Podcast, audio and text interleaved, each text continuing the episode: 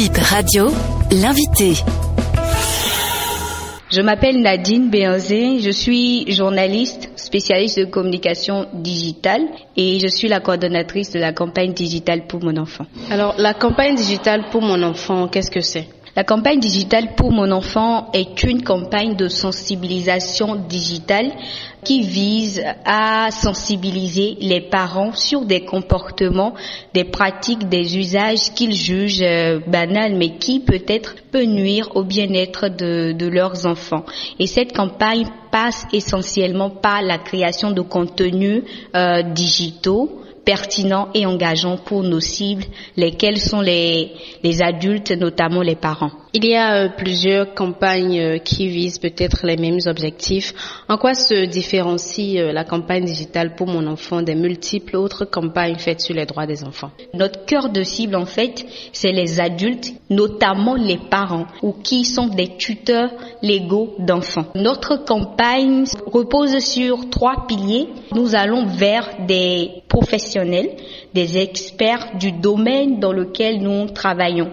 Par exemple, cette année, nous avons travaillé sur les agressions sexuelles sur les mineurs. Donc, nous sommes allés vers des spécialistes de ce domaine-là, des assistants sociaux, des pédopsychiatres, des psychologues cliniciennes, des parents d'enfants également, pour recueillir des informations, des témoignages. Et après ça, nous sommes revenus avec notre équipe. Nous avons travaillé sur ces contenus-là et nous en avons créé plusieurs. Le deuxième pilier, en fait, c'est la création des contenus et le troisième, c'est la diffusion de masse. Pour chaque édition, on va vers des organisations de la société civile et nous leur demandons de nous aider dans la diffusion des contenus. Ça nous a permis de toucher un maximum de personnes sur cette campagne-là. Quel état des lieux euh, vous faites des agressions sexuelles sur mineurs en République euh, du Bénin. Pour le premier trimestre de, l'année, l'année 2023, Sidofé NG, Sidofé NG, la plateforme du gouvernement pour contrôler toute forme de violence, a enregistré 2433 cas de violence sur mineurs, dont les victimes sont 2267 filles, soit 93,18% et 166 garçons. Des enfants également en situation de handicap. Et dans tout ce lot, la plupart des cas de violence enregistrés sont des violences sexuelles. Donc c'est justement ça qui nous, qui nous a inspiré dans le choix de la thématique qui a fait donc objet de cette deuxième édition de la campagne pour mon enfant. Vous venez de dire que le chiffre euh, parlant des violences faites sur les enfants se concentre plus sur les filles. Est-ce que votre campagne s'est accentuée sur les filles ou carrément vous avez fait euh, des sensibilisations pour les, les garçons et pour les filles également Notre campagne est vraiment inclusive. Pour nous, en fait, les violences sexuelles, les agressions sexuelles n'ont pas de sexe. Autant la fille peut subir une violence, le garçon également peut subir des violences. Et les garçons ne le disent pas souvent parce que dans nos sociétés, quand un garçon euh, se plaint, on dit que non, toi tu es un garçon, tu devrais être l'homme de la maison. Donc ils gardent ça. Donc même les enfants gardent ça dans leur tête et ne le disent pas. Donc dans notre campagne, nous visons, nous sensibilisons les parents sur les deux. La thématique sous laquelle nous avons travaillé, c'est les responsabilités parentales dans la prévention des agressions sexuelles sur les mineurs. Avec cette thématique, nous avons euh, dégagé des sous-thématiques dont le dialogue parent-enfant, euh, les signes précurseurs d'agressions sexuelles, les risques, les facteurs de risque sur les enfants.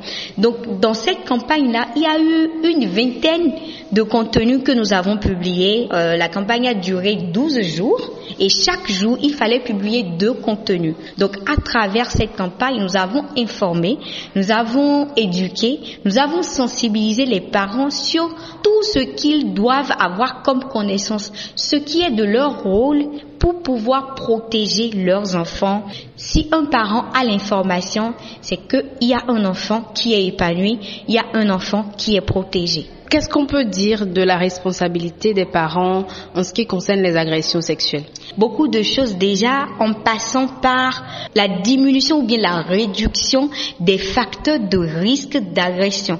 Parce que même dans nos maisons, il y a de ces facteurs qu'on voit, mais qu'on ne sait pas vraiment que ça, ça peut exposer mon enfant. La trop grande confiance que nous plaçons, que les parents placent dans leurs amis. Il y a les signes précurseurs, les signaux d'alerte. C'est des choses que l'enfant voit et exprime à travers son comportement et qui peuvent dire aux parents que oui, il y a quelque chose qui ne marche pas.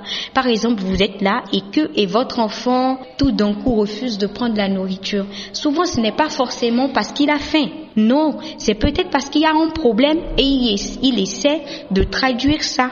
Par exemple, vous avez votre enfant qui est là, qui a déjà 15 euh, ans, par exemple. Du jour au lendemain, il commence à avoir des comportements de 12 ans. Il a l'habitude de se, de se laver tout seul et donc tout d'un coup, il demande à ce qu'on le lave. Ça, c'est de la régression dans le comportement. Et cette régression-là, est un signe précurseur d'agression sexuelle que les parents doivent vraiment, vraiment être attentifs par rapport à ça.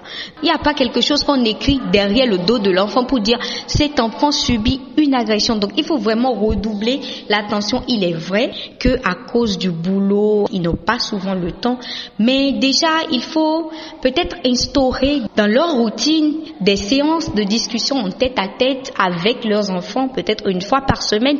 Vous venez de clôturer euh, cette édition. Quel est l'impact euh, de cette campagne digitale si vous devez évaluer? Je mentirais si je dis le coup là actuellement les résultats que nous avons obtenus parce que c'est ce sera après que nous allons faire les rapports et tout. Mais déjà je peux vous dire que euh, nous avons eu à créer plusieurs contenus et nous avons utilisé des canaux comme Facebook, WhatsApp, TikTok et Twitter. Vous allez me demander TikTok et WhatsApp pourquoi? TikTok et WhatsApp parce que aujourd'hui les parents quoi qu'on dise sont surtout sur WhatsApp pour ceux qui ne maîtrisent pas encore TikTok. Mais l'autre partie est sur TikTok. Donc nous sommes partis sur ces réseaux-là et avec les organisations qui ont travaillé avec nous, nous avons diffusé ces contenus-là. Donc même si je n'ai pas des chiffres en tête, je peux vous dire qu'on a travaillé avec une vingtaine d'organisations qui ont partagé les contenus sur leurs réseaux sociaux. Donc avec toutes ces personnes-là, nous avons pu toucher un maximum de personnes, même si je ne peux pas vous dire là exactement le chiffre. Mais déjà, c'est le bilan à mi En termes de retour qualité, est-ce que vous n'avez pas eu des retours des parents, des personnes qui vous ont dit que tel message euh, a permis de changer telle mentalité? Est-ce qu'il n'y a pas de ces choses-là que vous pouvez peut-être euh, signaler? On en a reçu assez. Des personnes qui nous appellent, qui nous demandent, mais cette campagne, c'est quoi? Expliquez-nous. Des personnes qui nous disent, oui, nous aimons votre euh, style de communication. Ça permet aux gens de, de vraiment retenir les choses. Merci à vous, Madame Nadine Merci à vous aussi pour euh, cette opportunité que vous nous offrez.